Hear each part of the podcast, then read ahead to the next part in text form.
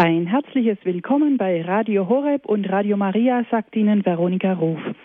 Ich freue mich, dass Sie eingeschaltet haben bei Credo, der Glaube der Kirche.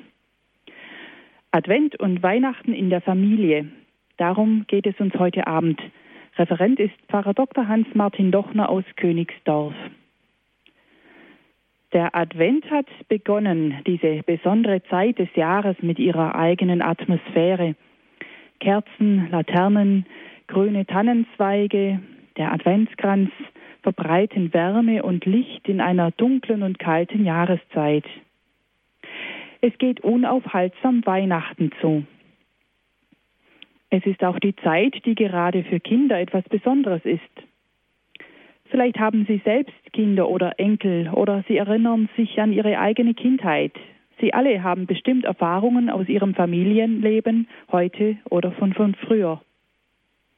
Diese Erfahrungen der Advents- und Weihnachtszeit möchten wir heute Abend miteinander teilen. Zuerst hören wir von uns von den Erfahrungen unseres Referenten Dr. Hans-Martin Lochner und danach können auch Sie sich einbringen. Pfarrer Dr. Hans-Martin Lochner hat einen sehr ungewöhnlichen Lebensweg eingeschlagen. Er war verheirateter hauptberuflicher Diakon, hat selber sechs Kinder und 13 Enkelkinder. Nach dem Tod seiner Frau 1982 hat er weiter Theologie studiert und ist 1987 zum katholischen Priester geweiht worden. Seither ist er unermüdlich tätig, um Menschen eine lebendige Gottesbeziehung zu vermitteln. Ich darf Sie an dieser Stelle ganz herzlich begrüßen, Pfarrer Lochner. Ja, guten Abend, Frau Ruf. Es freut mich sehr, dass Sie heute Abend sich Zeit nehmen und obwohl Sie gesundheitlich etwas angeschlagen sind, dass Sie uns über Ihre Erfahrungen in Ihrer eigenen Familie im Advent und an Weihnachten äh, sprechen. Und ich denke, wir beginnen auch gleich damit, sodass nachher noch genügend Zeit bleibt, dass Sie, liebe Hörer, anrufen können. Bitte schön, Pfarrer Lochner. Ja, äh, es wurde ja jetzt gerade schon gesagt, der Advent ist eine besonders fruchtbare Zeit in religiöser Hinsicht. Und diese Erfahrung habe ich ja auch in meiner Familie gemacht und ich muss sagen, wir haben das auch sehr gepflegt. Äh, selten sind die Kinder so offen für das Religiöse und auch Übernatürliche als in der vorweihnachtlichen Zeit und auch über die Weihnachtsfeiertage noch. Und diese Zeit äh, sollte nach Möglichkeit in den Familien eine besinnliche Zeit sein. Dass man also, das, so haben wir es auch in der Familie immer gehalten, jeden Abend sich die Familie um den Rosenkranz versammelt. Dass dann eben mit der Zeit eine Kerze nach der anderen angezündet wird. Wir haben schon deswegen auch immer äh, Reservekerzen gehabt, damit wir auch wirklich den Kranz äh, für eine längere Zeit jeden Abend die Kerzen anzünden konnten. Was selbstverständlich beim Kranz dazugehörte, war das Singen. Wir hatten sehr schöne Liederbücher, äh, auch adventliche Lieder, auch manches, was nicht so allgemein bekannt ist, was aber dann doch den Kindern sehr gut gefallen hat. Und nebenbei oder auch zusätzlich habe ich auch immer meine Bibel dabei gehabt und aufgeschlagen und habe mich an Folgendes erinnert. Nämlich in meiner Kindheit, ich bin in einer evangelischen Familie aufgewachsen, äh, hatte ich einen Adventskalender oder genauer muss man sagen, ein Adventshäuschen bekommen, äh, wo für jeden Tag ein Fenster war und wo auch immer ein kurzer Bibelspruch drinnen stand. Und zwar, ich glaube, nahezu ausnahmslos aus dem Alten Testament. Und das war für mich also schon etwas, äh, ja, einerseits ein bisschen befremdlich, auf der anderen Seite aber auch anziehendes. Ich kann mich gut erinnern, in der Zeit, wo ich noch gar nicht lesen konnte, dass ich unser Dienstmädchen oder meine Mutter, je nachdem wer Zeit hatte, immer geholt hatte, bitte lies mir heute meinen Spruch vor. Und so bin ich damals in der Kindheit schon sehr früh mit Wörtern aus der Heiligen Schrift, die gerade einen Bezug haben zum Advent, äh, vertraut gemacht worden. Zum Beispiel, ich habe übrigens diesen Kalender immer noch. Das heißt nicht noch, sondern wieder. Ich habe nämlich äh, gefunden, den gibt's noch zu kaufen und zwar genau in der gleichen Art, wie ich in meiner Kindheit hatte. Ich kann Ihnen auch gleich sagen, das ist der St. Johannes Verlag in Lahr-Dinglingen. St. Johannes Verlag. Ich gebe es dann noch in, an die Informationsstelle von unserem Sender weiter, sodass Sie das noch erfahren können. Und äh, den habe ich mir dort wieder bestellt und da habe ich gesehen, dass heute am 1. Dezember der Spruch drin ist, ich stehe vor der Tür und klopfe an. Und so war für jeden und ist für jeden Tag ein kurzer Spruch, zum Beispiel Tröstet, tröstet, tröstet mein Volk. Das sind alles so Worte, die ich von meiner Kindheit her eigentlich von daher schon kenne. Und dann bin ich hergegangen und habe in meiner Bibel immer aus dem Alten Testament die Prophezeiungen auf das Kommen des Herrn angestrichen, so dass ich die sehr schnell aus den verschiedenen Propheten herausfinden konnte und aufgeschlagen habe jeden Tag und habe den Kindern, auch wie sie noch klein waren, solche Worte vorgelesen, auch zum Teil von den Psalmen und so. Und muss sagen, die haben das schon hingehört und haben gespürt, da ist mehr dahinter, als Sie vielleicht im Moment verstehen können.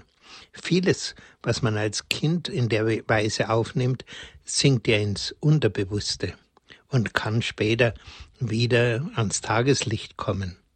Ich habe das übrigens dann selber in einer besonderen Weise gemerkt, nämlich als ich mit 23 Jahren nein, 22 war ich, mit 22 Jahren wieder zum Glauben kam, nachdem ich also viele Jahre fern von Glauben und Kirche gelebt habe, habe ich gemerkt, wie in meinem Innern sich eine Pricke schlägt äh, von meinem jetzt damaligen Erwachsenendasein zurück in die frühe Kindheit, in diese Kindheit, die gerade mit Weihnachten und Advent zusammenhängt.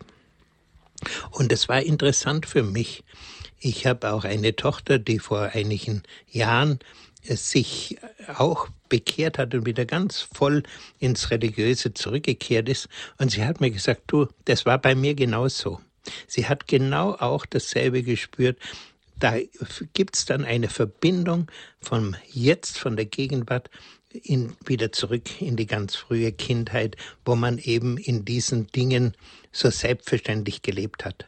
Insofern möchte ich Ihnen als Eltern vor allem und Großeltern Mut machen, diese Dinge mit Kindern und Enkelkindern zu pflegen. Äh, auch wenn wir oft erleben, dass dann eine Zeit, wie es bei mir auch war, eine Zeit der Glaubensferne, Gottferne eintritt, irgendwann äh, kann der Same, der da in der Kindheit gelegt worden ist, wieder aufgehen. Ja, also so haben wir eben auch immer in der Bibel gelesen, haben auch gebetet. Unsere Kinder haben sehr früh von uns das freie Beten gelernt, dass man also Fürbitten frei ausspricht, zum Beispiel für die kranken Großeltern oder für die nächste Schulaufgabe oder ja, ich werde es nie vergessen. Äh, eine, die damals so ungefähr vier Jahre war, die hatte mal nachts gesehen und sich sehr gewundert über eine Sternschnuppe. Und äh, ein paar Tage später hat sie dann beim Gebet gesagt, lieber Gott, bitte mach, dass nicht alle Sterne vom Himmel fallen. Also da sieht man, wie die Kinder denken und wie sie auch von dem, was sie an, erleben, angeregt werden. Und dann beten sie vielleicht für die Freundin, dann beten sie für irgendeinen besonderen Kummer, den sie haben. Äh, da hat es also bei uns eigentlich nie Probleme gegeben, dass sie nicht mehr gewusst hätten. Ach ja, und nicht nur bitten. Wir haben natürlich ganz selbstverständlich auch das Danken äh, äh, ausprobiert, auch im gemeinsamen Gebet oder auch im Einzelgebet. Herr, wir danken dir. Ja, jetzt überlegen wir uns mal, für was wir alles dem Herrn danken können. Und da fällt den Kindern schon eine ganze Menge ein. Dann, wie sie etwas größer waren, äh, unsere Familie hat speziell im Adventszeit viel musiziert, aber überhaupt Äh, praktisch haben alle unsere Kinder irgendwelche Instrumente gelernt. Vor allem die Blockflöte konnten sie alle. Das war übrigens dann sehr schön, wie, ja, noch bevor wir Kinder hatten, wollten meine Frau und ich irgendwie ein bisschen musizieren. Wir hatten das Gefühl, wir sollen was gemeinsam auch in dieser Richtung machen, was Musisches. Und da fiel mir ein, ich habe noch meine alte Blockflöte daheim von der Schulzeit, habe die geholt und äh, meine Frau hat mir dann zu Weihnachten eine Altblockflöte geschenkt. Und da haben wir sofort angefangen, zweistimmige, einfache Dinge zu spielen, auch Lieder zu spielen. Aber auch, ich kann mich erinnern, dass wir Bach schon gespielt haben zusammen. Und dann ist mit jedem Kind, das so mit etwa vier, fünf, sechs Jahren äh, das Blockflötenspiel lernte, und zwar mit bunten Noten, damit sie, also die haben äh, sozusagen die Note grün gespielt oder die Note gelb, das konnten sie leicht lernen und leicht auseinanderhalten wie wir dann also zum ersten Mal Weihnachten dreistimmig spielen konnten. Großes Erlebnis für uns. Und dann ist mit jedem Kind eine weitere Stimme dazugewachsen, bis ich am Schluss bei der großen Bass-Altflöte gelandet bin, diese ganz große. Und äh, dann alle Stimmen dazwischen waren natürlich auch vorhanden. Und so hat uns das sehr Spaß gemacht. Aber wie die Kinder größer wurden, fingen sie dann auch an, äh, selber in den ach ja, zunächst in den Gottesdiensten zu musizieren. Dann sind sie später in die Adventssingen geholt worden bei uns. Mindestens hier in Bayern ist es ganz selbstverständlich, dass fast in allen Gemeinden an irgendeinem Adventssonntagabend ein Adventssingen stattfindet, wo so verschiedene Gruppen, Volksmusikgruppen und, und Gesangsgruppen auftreten. Und dann sind sie also auch sehr bald geholt worden, auch zu, zu Weihnachtsfeiern. Ich erinnere mich, dass wir bei verschiedenen Senioren oder unsere Oma, die kam aus Schlesien, dann haben wir auch bei den Schlesiern musiziert und so, äh, ist das sehr gepflegt worden. Und das Musizieren hat äh, auch einen religiösen Hintergrund. Und zwar, nach allem, was wir wissen, wird im Himmel sehr viel musiziert. Und äh, da geht sehr musikalisch zu. Und das Musikalische öffnet uns irgendwie auch für die Übernatur. So habe ich es immer empfunden. Ja, das sind also so Dinge, die im Advent passieren können. Aber zwei Dinge, die haben wir also ganz streng eingehalten, nämlich das eine, ein absolutes Nein zum Fernsehen oder früher war es ja der Radio vor allem, dass es wirklich stille geworden ist. Und ich kann es nur empfehlen in den Familien, bitte brechen Sie mit dieser falschen Vorstellung, dass man jeden Abend Fernsehen muss. Da geht so viele Zeit verloren und vieles ist wirklich nicht wert angesehen zu werden. Ja, ich würde sogar einen Schritt weiter gehen. Hinter vielem steht der Böse versteckt und verführt uns und gerade auch unsere Kinder. Ich habe eine Tochter, die hat ihre drei Kinder zum Abitur geführt und die hatten nie einen Fernseher gehabt, die ganze Zeit nicht. Und die Kinder haben auch nicht in der Nachbarschaft, sind nicht hingegangen, irgendwo fernzusehen. Und wie ich dem einen mal, wie er bei mir zu Besuch war, einen guten religiösen Film zeigen wollte, so mit Videorekorder. Nein, Opa, du weißt, äh, sowas machen wir daheim nicht. Und das will ich hier auch nicht. Ja, und das Zweite, was wir eingehalten haben, keine Süßigkeiten. Mit einer Ausnahme, von der spreche ich nachher noch. Am Nikolaustag gab es natürlich diese Ausnahme. Aber sonst hat jedes Kind bei uns in der Vor-Adventszeit eine Kiste gehabt, wo sie alles, was sie geschenkt bekommen haben an Süßigkeiten, hineingetan haben und dann voll Stolz zum Beispiel ins Waisenhaus gebracht haben oder zu armen Kindern, zu armen Familien gebracht haben, um denen mit den Süßigkeiten eine Freude zu machen. Ja, das war also der Teil über die abendlichen Stimmungen. Was wir natürlich auch gemacht haben, und was man sicher pflegen soll in der Adventszeit, nämlich über Maria zu sprechen. Sie gehört ja ganz stark in den Advent mit hinein. Zum Beispiel äh, die Verkündigungsgeschichte, wie der Engel zu Maria kam und dass man den Kindern erklärt, was da geschehen ist und wie äh, Jesus Kind eben in der, bei der Mutter herangewachsen ist. Dazu muss ich sagen, unsere Kinder haben eben dann auch, bis sie größer waren, gewusst, dass das kleine Geschwisterchen in der Mutter heranwächst.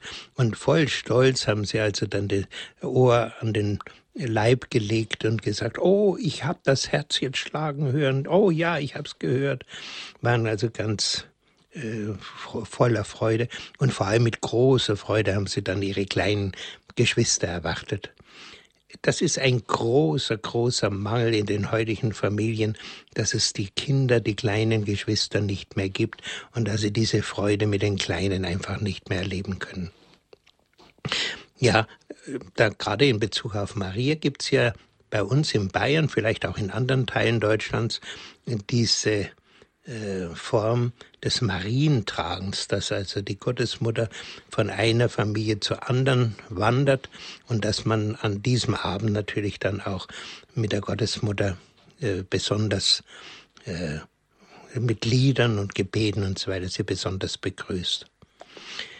Was auch sicher eine gute Möglichkeit ist in der Adventszeit, auch mit dem Adventskranz zusammen, ist, dass man den freudenreichen Rosenkranz betet, zumindest einige Gesetze daraus. Erst, zweite, dritte, äh, dass man da äh, wird er sozusagen im Gebet diese ganz frühe Kindheit von Jesus und äh, das Ganze, was eben in Lukas Evangelium steht, wird er im Gebet betrachtet.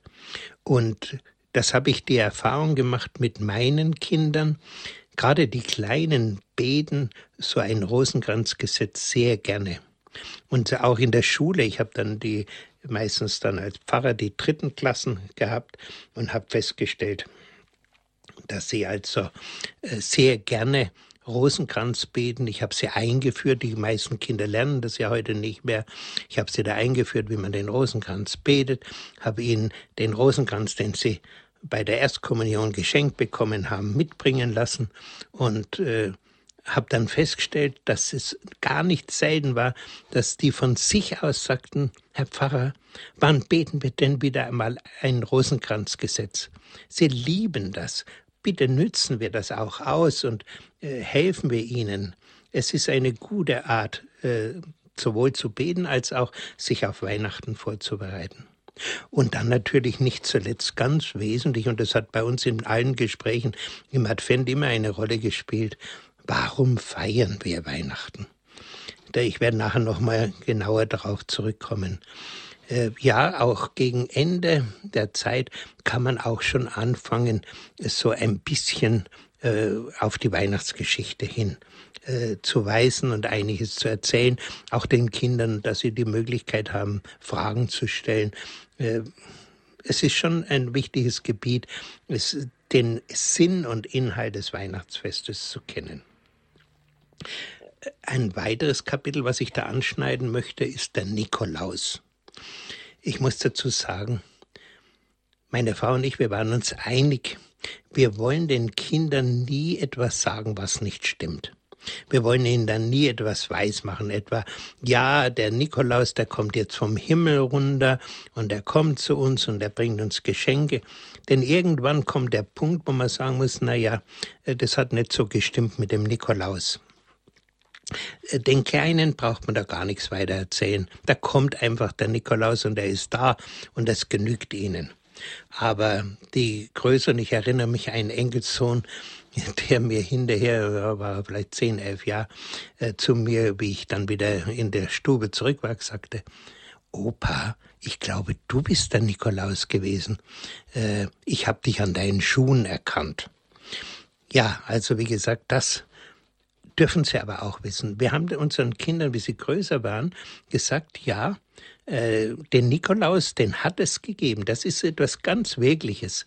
Und der hat den Kindern damals und den armen Leuten geholfen. Und weil in Erinnerung daran kommt er auch jetzt immer noch zu uns. Wir erinnern uns daran. Und mit der Zeit haben die Kinder sogar gewusst, aha, der Herr sowieso aus der Nachbarschaft, der ist bei uns der Nikolaus. Und da darf ich Ihnen eine kleine Geschichte erzählen, die ich da erlebt habe. Äh, ich komme nach Haus von der Arbeit und meine Kinder, Nikolausabend, meine Kinder kommen auf mich zugestürzt. Vater, stell dir vor, der Nikolaus ist krank, der kann nicht kommen. Oh, ich, das ist aber schade. Äh, dann müssen wir euch halt eure Nikolausbäckchen so geben ohne Nikolaus. Nein, das wollen wir nicht. Wir wollen, dass ein Nikolaus kommt. Ja, sage ich, was soll ich denn einen herzaubern? Ja, du kannst doch den Nikolaus machen. Da sage ich, ich habe überhaupt keine Mitra, keinen Bart, ich habe keinen Mandel, kein nichts zum Anziehen. Nein, das brauchst du nicht. Zieh deinen alten Mandel an, deinen alten Hut und dann machst du den Nikolaus. Und da ist der Sack, den kannst du mitnehmen und der Stab ist auch schon da und das goldene Buch. Na gut, habe ich gesagt, wenn ihr es so haben wollt, warum nicht? Habe ich halt meine alte Sachen angezogen, äh, habe recht gebumpert an der Türe und bin halt äh, eingezogen und die Kinder haben gesungen, wie sie es halt machen und äh, dann wurde mit dem goldenen Buch vorgelesen, Gutes und weniger gute Taten und äh, bei uns war es dann auch immer üblich, auch früher schon, dass da auch immer die Eltern mit dran kamen, nicht nur die Kinder. Und äh, wie ich dann sagte, mit dem goldenen Buch in der Hand, na, wie ist es denn mit der Mutter? Ach, haben die Kinder gesagt, Nikolaus, die Mutter, du musst loben, die sagt so gut für uns. Und dann haben sie alles Gute aufgezählt von der Mutter.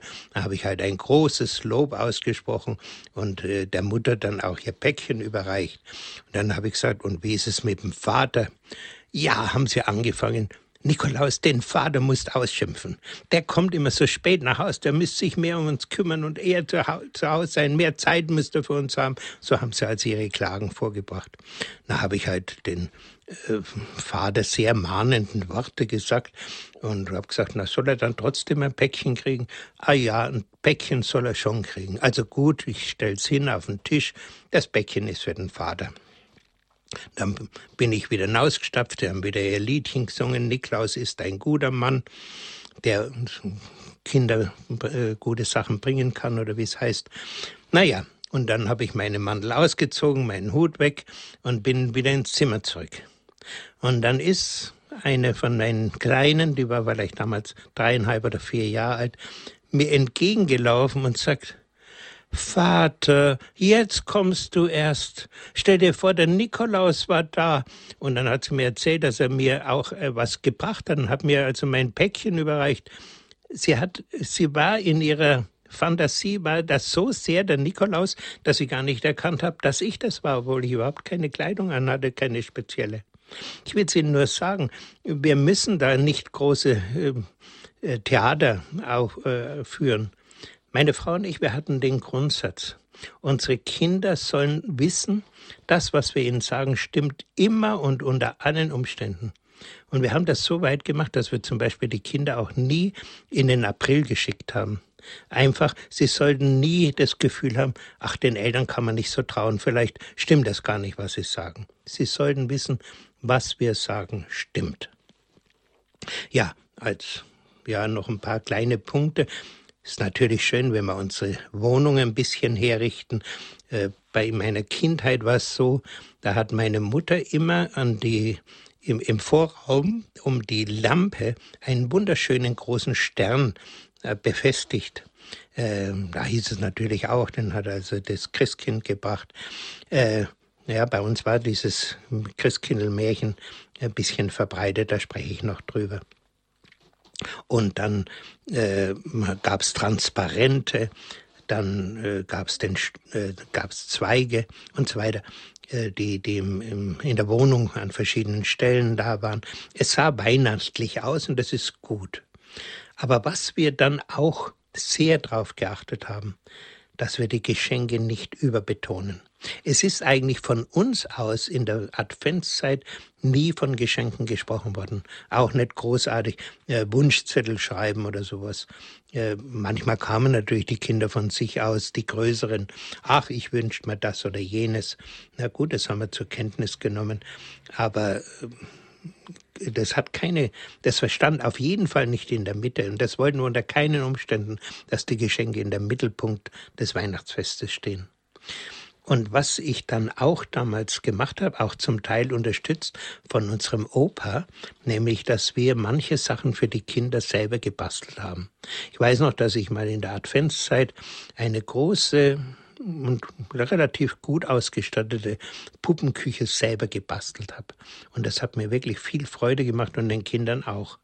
Und was ich erst recht allein gebastelt habe, beziehungsweise mit meiner Frau zusammen, das war eine schöne, große, selbstgebaute Krippe.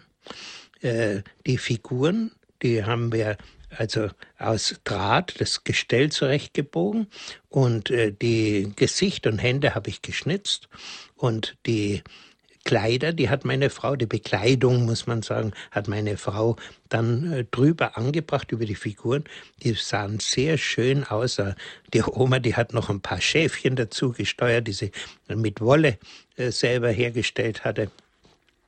Äh, und so ist also äh, für uns, ja, nun nicht nur das. Wir haben noch etwas gemacht mit der Krippe, nämlich ich habe zwölf große Adventskerzen um die Krippe, da habe ich kleine Ständer gebastelt, um die Krippe herumgebastelt. Die, stand auf einem großen Brett und am Rand war eine Leiste und da konnte ich diese äh, zwölf großen oder es waren vielleicht sogar noch mehr äh, Kerzen anbringen, äh, so dass die Kerze so hell erleuchtet war an Weihnachten, dass sie absolut im Mittelpunkt gestanden hat.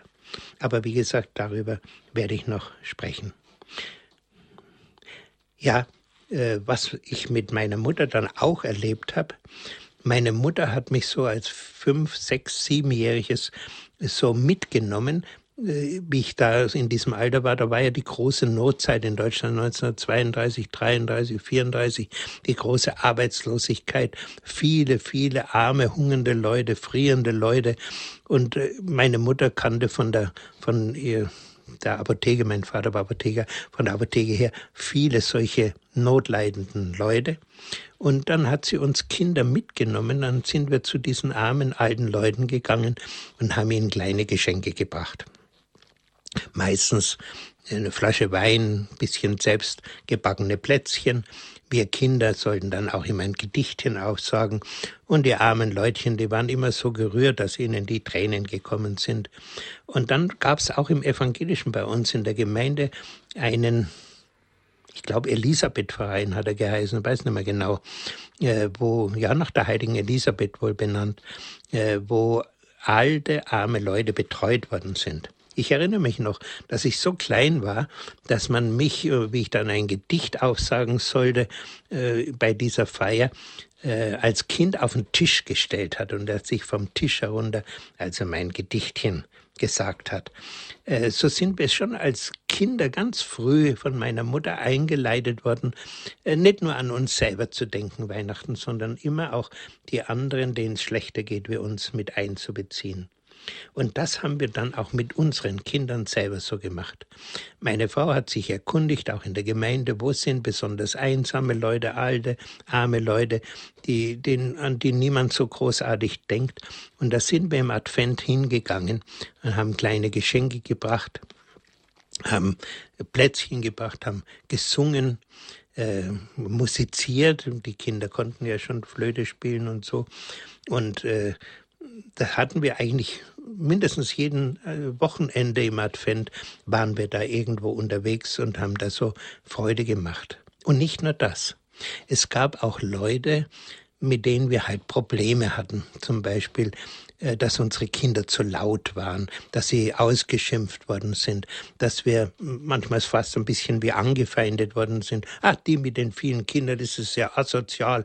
Die sollten halt ein bisschen aufpassen, dass nicht so viele Kinder kriegen und so. Dass wir, wenn wir solche Leute kannten, dass wir in der Adventszeit hingegangen sind, einen schönen bunten Teller gerichtet, äh, ein paar Zweige und ein paar schöne Sachen reingetan und anonym an die Türe gestellt und ohne dass die wussten, wo, einfach reingeschrieben, ein kleiner Gruß vom Christkind.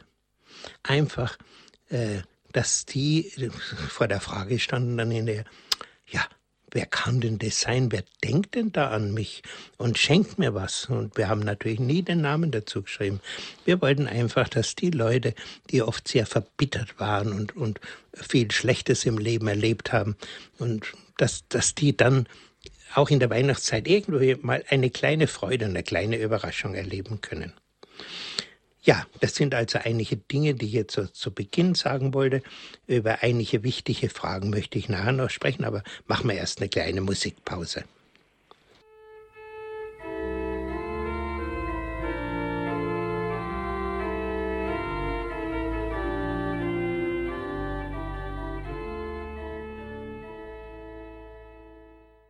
Sie haben eingeschaltet in der Credo-Sendung bei Radio Horeb und Radio Maria.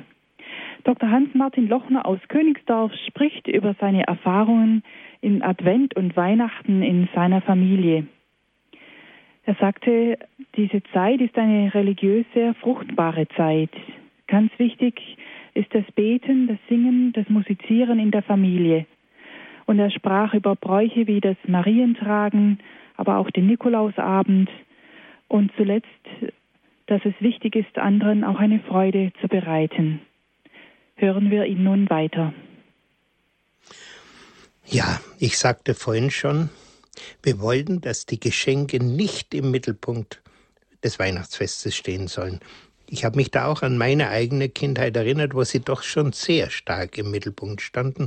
Ich weiß, dass wir als Kinder äh, immer ungeduldig waren, wenn da immer noch ein Weihnachtslied und noch eins und so.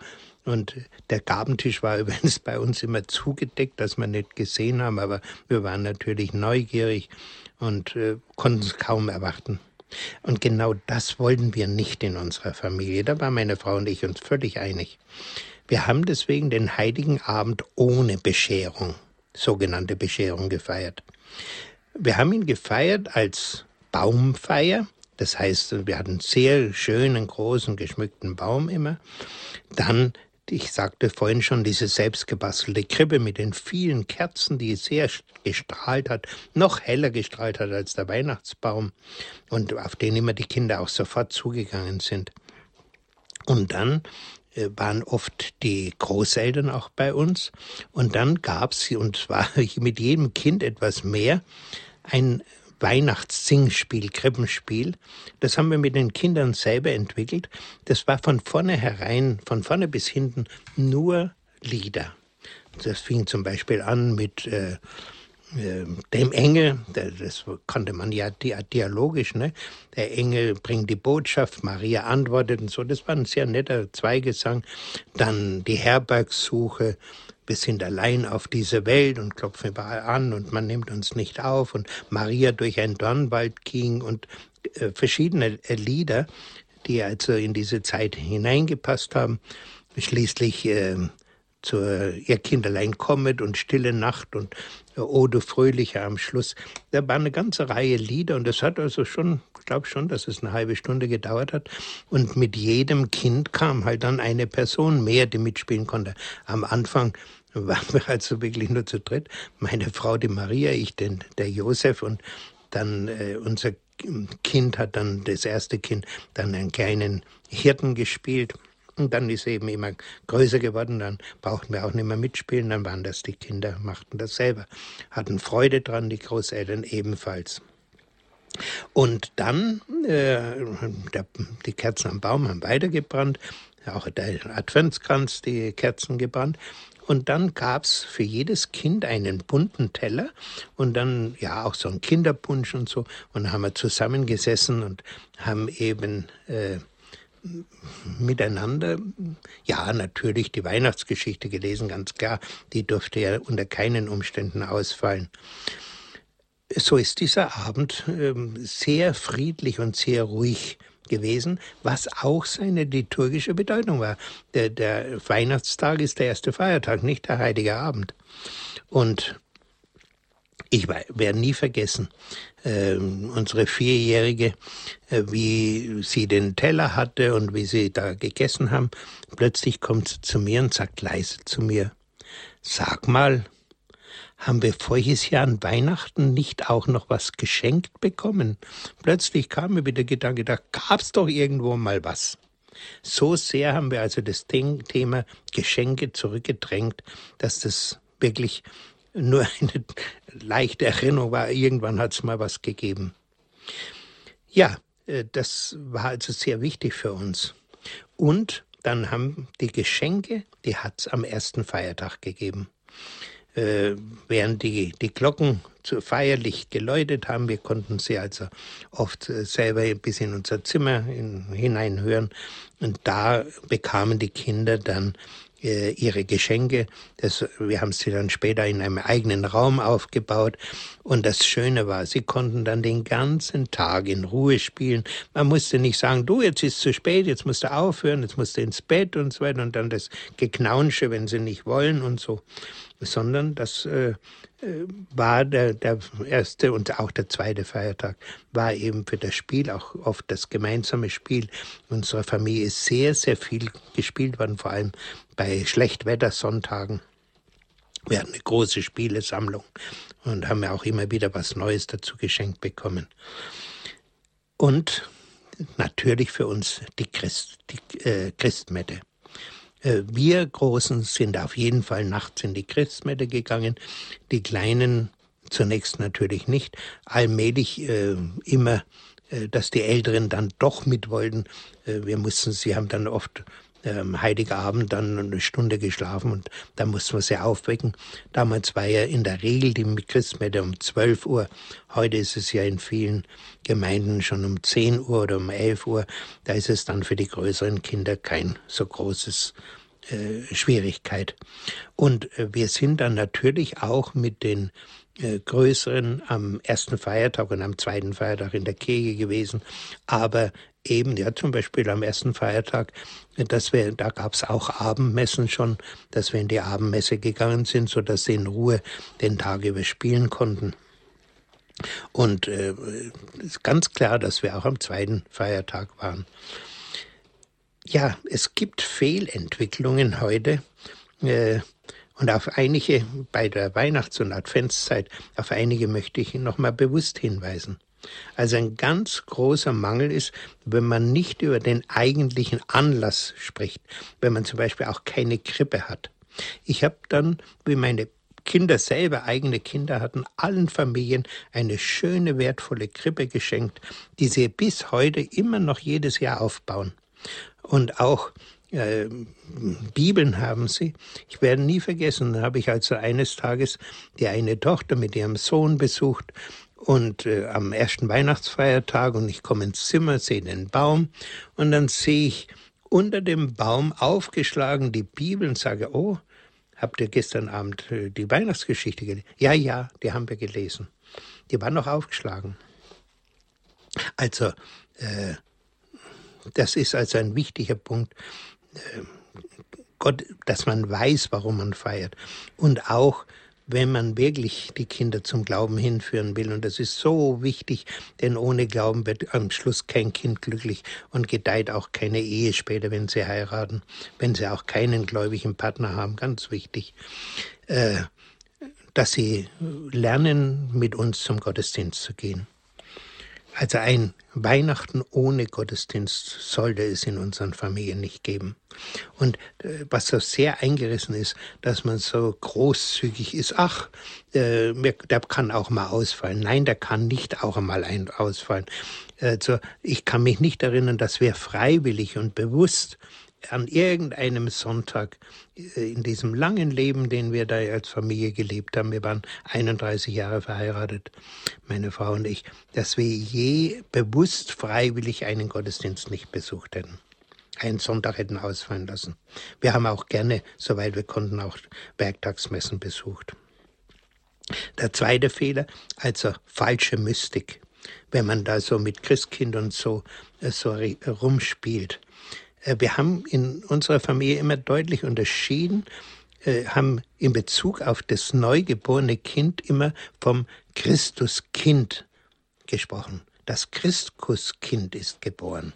Und das, die Geburt des Christuskindes feiern wir heute. Und dann äh, kamen die Kinder, wie sie größer waren, dann manchmal. Du, meine Schulkameraden sagen immer, sie kriegen was vom Christkind geschenkt. Was meinen die denn? Diesen, diese Vorstellung, das Christkind schenkt, bringt die Geschenke, die hat es in der Form bei uns nicht gegeben, sondern sie haben halt Geschenke gekriegt und wir haben gesagt, dieses gegenseitig sich beschenken zeigt, wir freuen uns und machen uns gegenseitig Freude. Deswegen gibt es die Geschenke. Aber nichts von Christkind. Und äh, dann, wenn sie dann gesagt haben, Ja, die, die Nachbarin hat gefragt, was ich vom Christkind geschenkt bekommen habe. Da habe ich gesagt, ja, weißt du, die Leute sagen das so. Aber wir wissen ja, dass, äh, dass wir uns gegenseitig beschenken und dass das größte Geschenk, was wir an Weihnachten kriegen, ja Jesus ist, der geboren ist und der für uns zu uns Menschen gekommen ist. Das ist das eigentliche große Geschenk. Und auf die Weise sind wir eigentlich ganz gut zurechtgekommen. Ich habe da nie wirklich äh, Konflikte mit den Kindern erlebt. Ein dritter Fehler, der also leicht gemacht wird, dass man den Kindern zu viel Spielzeug schenkt. Ich erinnere mich bei Taufgesprächen, dass ich manchmal im Kinderzimmer war. Die haben nur so gestrotzt von allem möglichen Spielzeug. Da war also äh, dieses äh, äh, bunten Steine, der, äh, mit denen man Häuser bauen kann und so weiter, noch und noch Schiffe aufgebaut, Burgen und, und Tiere und alles Mögliche. Dann äh, Teddybären und Plüschtiere, ganze Berge voll, äh, ein, einen halben Meter oder einen ganzen Meter hoch, da waren die übereinander aufgestapelt und so weiter. Auch viel Schund wird geschenkt und viele Dinge, die eigentlich für die Kinder gar nicht besonders gut sind zum Spielen. Also äh, diese, diesen Missbrauch sollten wir auf keinen Fall mitmachen.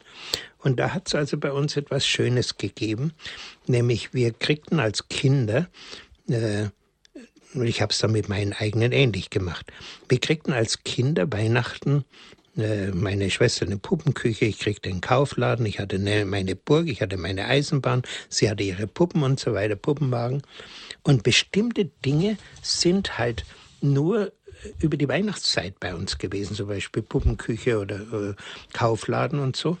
Die sind, wenn die Schulferien angefangen haben, wieder verschwunden. Auch meine Burg und, und alles, was ich da an, an Rittern und so weiter hatte, ist alles wieder verschwunden und ist am nächsten Jahr an Weihnachten wieder aufgetaucht. Mit großer Freude immer von uns begrüßt worden. Wir haben uns direkt drauf gefreut. Oh, meine Schwester auch mit ihrer schönen Puppenküche. Ich kriege jetzt meine Puppenküche wieder. Und dann hat sie fleißig gespielt. Und wenn sie das ganze Jahr die Puppenküche da gewesen wäre, hätte sie es nicht mehr angeschaut. Aber weil es immer wieder weg war und wieder kam, war es bedeutsam. Und schließlich noch eine Fehlentwicklung, an Weihnachten wegzufahren und nicht in der Familie zu feiern. Irgendwo weit hin, äh, möglichst äh, bis, bis äh, wo, wo das warm ist und man baden kann und so. Also, ich meine, äh, vor allem wenn man es auch mit Kindern macht, da macht man das Weihnachtsfest kaputt. Und diese schöne Zeit, die man da hätte, ähm, versäumt man, was man da Gutes den Kindern tun könnte, auch vom Gemüt her, dass sie wirklich ihr, ihr Gemüt sich entwickeln kann. Und zum Schluss will ich noch eine Geschichte erzählen, und zwar, was da nach dem Tod meiner Frau passiert ist. Äh, solange sie noch lebte und die Kinder groß waren, wollten die nicht mehr gerne mit uns am Weihnachtsbaum Weihnachtslieder singen. Jetzt waren sie groß und sind keine Kinder mehr. Wir haben uns gesagt, so jetzt könnt ihr singen und wir gehen so lange in die Küche und wenn er fertig seid, dann holt er uns am Heiligen Abend. Dann kam also das erste Weihnachten ohne meine Frau. Ein Anruf von meiner Jüngsten. Du Vater, äh, du hast sicher nichts dagegen. Ich will an Weihnachten äh, zu meiner Cousine fahren und äh, du musst halt schauen, wo du allein feiern kannst. Auch sorry, kein Problem. Ich habe meine Pfarrersfreunde in München, kann gut mit denen Weihnachten feiern. Wieder ein paar Stunden später der nächste Anruf von einer Tochter, die schon zwei Kinder hatte.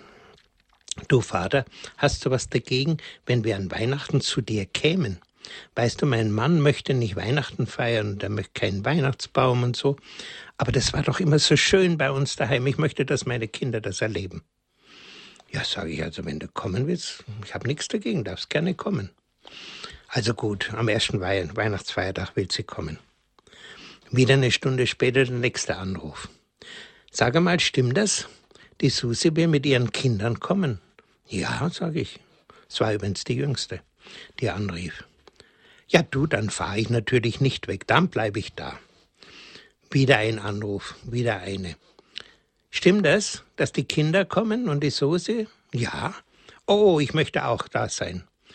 an dem Weihnachten, wo sie mich alle alleine lassen wollten, am ersten Feiertag waren alle Kinder da, alle sechs.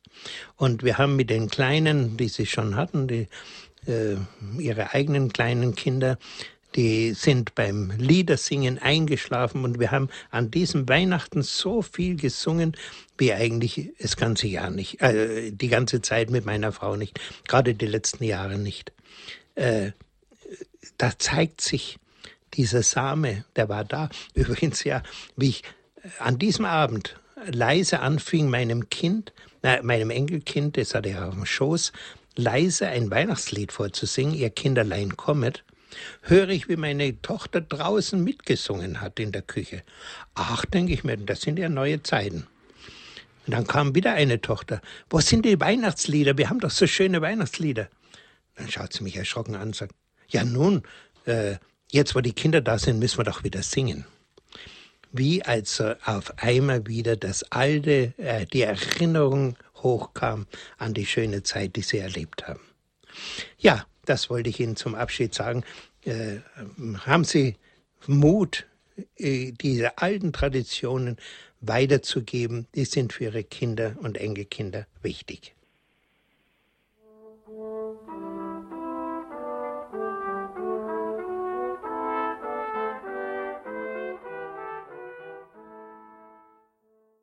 Sie hören Radio Horeb und Radio Maria in der Credo-Sendung. Pfarrer Dr. Hans-Martin Lochner aus Königsdorf hat über Advent und Weihnachten in seiner Familie gesprochen. Wir haben auch schon zwei Hörer in der Leitung. Ich darf als ersten begrüßen Herrn Natterer aus Bleichach. Grüß Gott. Grüß Gott, grüß Gott, Herr Pfarrer Lochner. Herzlichen Dank für Ihre Ausführungen. Und vielleicht darf ich ein Erlebnis sagen, 1946, wo wir ganz bettelarm waren, da waren wir beim Onkel eingeladen in Dorensulz und da hat mich schon als Kind so bewegt. Ich war damals äh, neun Jahre. Da haben die größten Kinder von meinem Onkel Laternen gebastelt, hat man über einen Wald müssen laufen, über einen Berg ab zur Christmette und mitten im Wald haben sie eine Krippe aufgebaut. Das war ein sehr schönes Erlebnis. Man hat vergessen, dass man ganz arm war, aber ich habe das heute noch in Erinnerung. Und Ihnen alles Gute, schöne Adventszeit und kommen Sie wieder mal im Radio Horeb. Wiederhören. Wiederhören. Und Dankeschön für das schöne Erlebnis. Ja, Dankeschön, Herr Natterer. Als nächste begrüße ich Frau Döpper aus Siegsdorf. Grüß Gott. Grüß Gott, grüß Gott, Herr Pfarrer Lochner. Und ich habe auch eine kleine Anregung so für den Advent.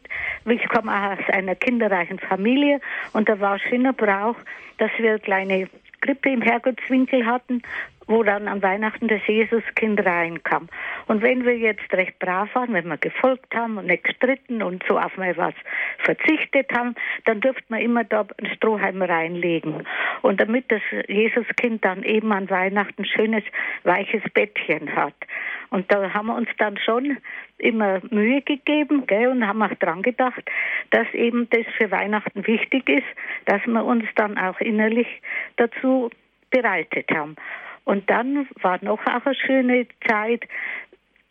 Wir hatten eine Grippe, die war aus 24 Teilen zusammen, also eine zerlegbare Weihnachtsgrippe, schöner Krippenstall. Und da kam jeden Tag ein Teil dazu. Und am Weihnachten war das dann fertig, musste nur noch mit Moos etwas der Boden bereitet werden und dann kam die heilige Familie da rein. Da kann man so richtig auf Weihnachten hin sich eben einstimmen. Das war mein Beitrag. Ja. Wünsche ich Dankeschön. allen frohe, frohe Adventszeit, schöne, gesegnete. Danke. Danke. Und ein herzlicher Grüß nach Sixdorf. Ja. Eine meiner Töchter lebt in Sixdorf. Ja. Und ich bin öfters dort, habe auch schon Urlaub dort verbracht. Ja, Sie und haben auch als, ein, zelebriert in unserer Pfarre. Richtig, jawohl, das habe ich, ja. Schön, freut uns. Schön, ja, wie sich alles wieder trifft. wieder. ja, danke für Ihren Anruf, danke, Frau Depper. Alles Gute Ihnen. Danke. Ja, Pfarrer Dr. Lochner, ich hätte, ich möchte noch mal einhaken, gerade bei Ihrer Familie. Sie haben den Glauben das so ausüben können. Gab es denn eigentlich auch Widerstände von den Kindern oder von äh, irgendwelchen Seiten? Ich denke mir, dass manche sich fragen, ja, wie hätte ich denn das in meiner Familie doch so machen können, wie Sie das? Ist ein so gutes Vorbild und aber wir haben das nicht geschafft oder schaffen es nicht. Was sagen Sie solchen Familien? Na, also zunächst mal war wichtig, dass ich auf an ja, wie soll ich sagen, angeregt durch meine Frau, überhaupt mich mit dem Christentum nochmal befasst habe, nachdem ich da eigentlich abgeschlossen hatte. Und äh, dass ich dann 1949 in die katholische Kirche aufgenommen wurde. Dass wir also da wirklich an einem Strang gezogen haben. Das ist ja etwas, was in vielen Familien heute fehlt. Mhm. Dass ähm, äh, ein Teil in die Kirche geht, der andere geht nicht und so weiter, sind die Kinder auch zerrissen. Mhm. Und das Zweite, ähm, es ist also nicht so, dass man sagen kann, aha, wenn man also alles tut, was für die Kinder wichtig ist, dann werden sie, äh, was, was den Glauben fördert, dann werden sie äh, ohne Schwierigkeiten als Erwachsene weiter im Glauben leben. Äh, wo das bei uns angefangen hat, weiß ich, wieso die Ältesten 15, 16 Jahre alt waren. Ach, warum müssen wir immer in die Kirche gehen? Die anderen brauchen das auch nicht und so weiter. Diese Widerstände, die haben wir schon erlebt und ich habe damals eigentlich auch nicht recht gewusst, was soll ich denn da jetzt machen und was sage ich denn ihnen? Ich habe mir überlegt, heute würde ich äh, wahrscheinlich äh, eher wissen, was ich sage. Ich würde sagen, schau, äh, du musst äh, als Kind und Jugendlicher vieles tun, wo du den Sinn eigentlich nicht einsiehst, wo du sagst, ach, ist doch überflüssig, brauche ich doch nicht, warum muss ich so viel lernen, jeden Tag in die Schule und so weiter. Äh, oder warum muss ich mich impfen lassen? Tut bloß weh und dann kann ich sogar noch Fieber kriegen. Also ich mag das Zeug nicht, dass ich sage, du, das kannst du heute noch gar nicht einsehen, wie wichtig das für dein Leben ist. Äh, und dasselbe ist eben mit Glauben auch. Das kann das Kind noch gar nicht einsehen und ist aber unheimlich wichtig äh, für später. Man kann es versuchen, ihnen klarzumachen. Ja, da muss ich noch etwas sagen. Äh, es gab da Gottesdienste und vor allem sehr auf Kinder Kinder ansprechende und Jugendliche ansprechende Priester. Wenn ich gesagt habe, wir gehen im Gottesdienst in, in die und die Pfarrei zu dem und dem Priester, hatte ich nie Sorge, dass die Kinder mitgegangen sind. Äh, wir können also auf die Weise schon ein bisschen helfen, dass die Freude mhm. am, am Glauben nicht so früh ausstirbt. Sie haben ein ganz schlechtes Umfeld, die Kinder. Ach, da fällt mir noch etwas ein was ich bei einer äh, äh Gebetsgruppe erlebt habe, eine größere Gemeinschaft, äh, charismatische Gemeinschaft in einer Nachbarpfarrei. Die hatten mehrere Kinder, die gleichzeitig eingeschult worden sind, aber es gab in dieser Gemeinde mehrere Schulen, die wären also verteilt worden. Oder mehrere, nein, sie wären auf verschiedene Klassen. Die, die Schule hatte äh, A, B, C und so weiter in den Jahrgängen, wären sie verteilt worden. Und da haben sie durchgesetzt, dass ihre Kinder alle in dieselbe Klasse kommen. Und da war dann ein Kreis von Kindern, die eine religiöse Tradition hatten, die konnten sich behaupten inmitten dieser teilweise doch ziemlich problematischen Umgebung, mhm. die, in der mhm. unsere Kinder heute aufwachsen. Ja. Also es gibt ein paar Dinge, die man da tun kann, aber äh, ohne Probleme geht's nicht ab. Mhm. Eine Hörerin und, können wir und, dann noch dran Ach ja, ja, noch etwas. Jeden Tag für die Kinder beten. Ganz wichtig. Ah, ja. Ja, ich möchte noch Frau Detscher zu Wort kommen lassen aus Heiligenbrunn. Grüß Gott. Grüß Gott, Frau Ruf. Also, als wir noch Kinder waren in der Familie, da hat man auch, also wir sind immer in der Gottesdienst gegangen und da war der Kirchenchor, der hatte wunderschöne Weihnachtsmesse gesungen und dann war ähm, vor, nach der Kirche war manchmal so ein Platzkonzert von der Musik. Und da waren noch so Bläsergruppe da.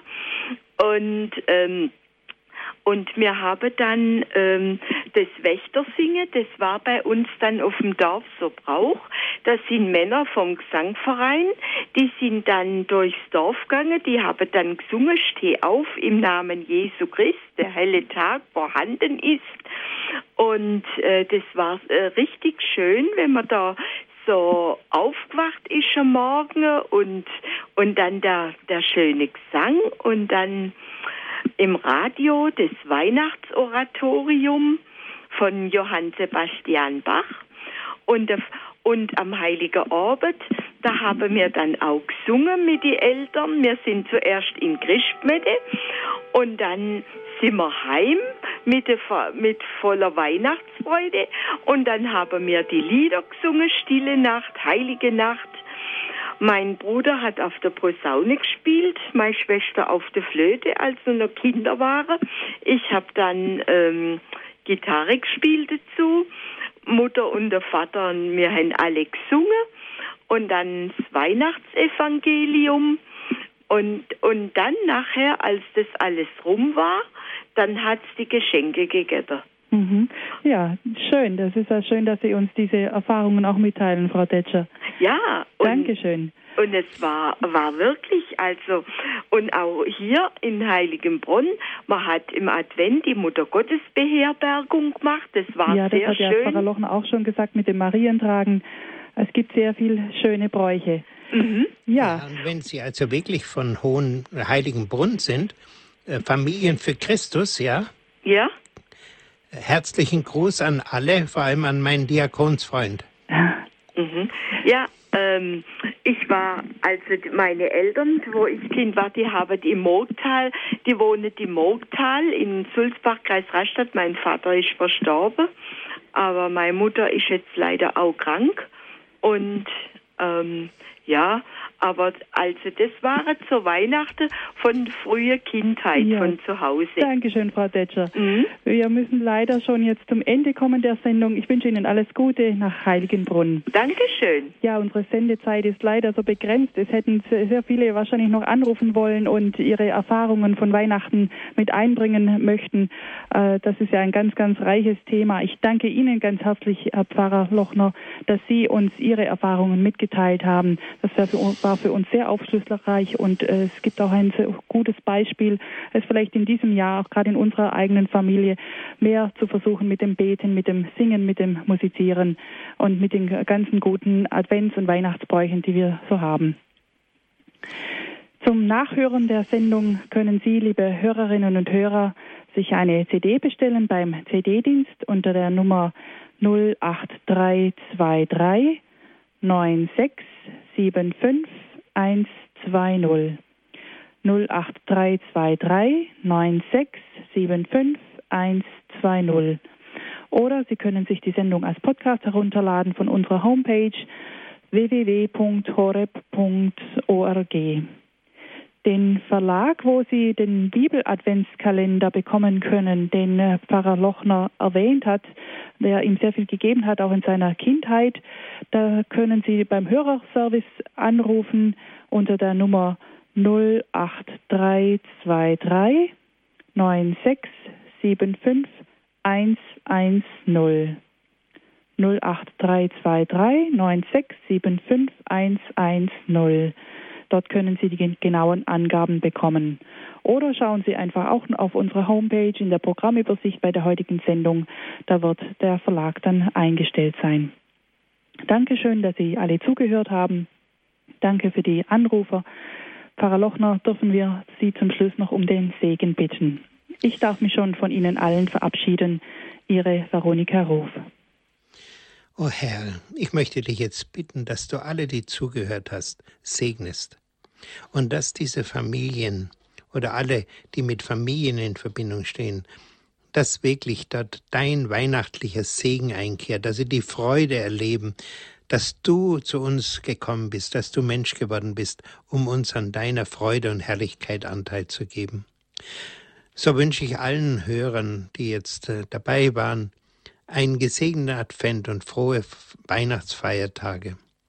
Und auf die Fürbitte der Gottesmutter aller Engel und Heiligen segne euch der allmächtige Gott, der Vater, der Sohn und der Heilige Geist. Amen. Gelobt sei Jesus Christus. In Ewigkeit. Amen. Halleluja.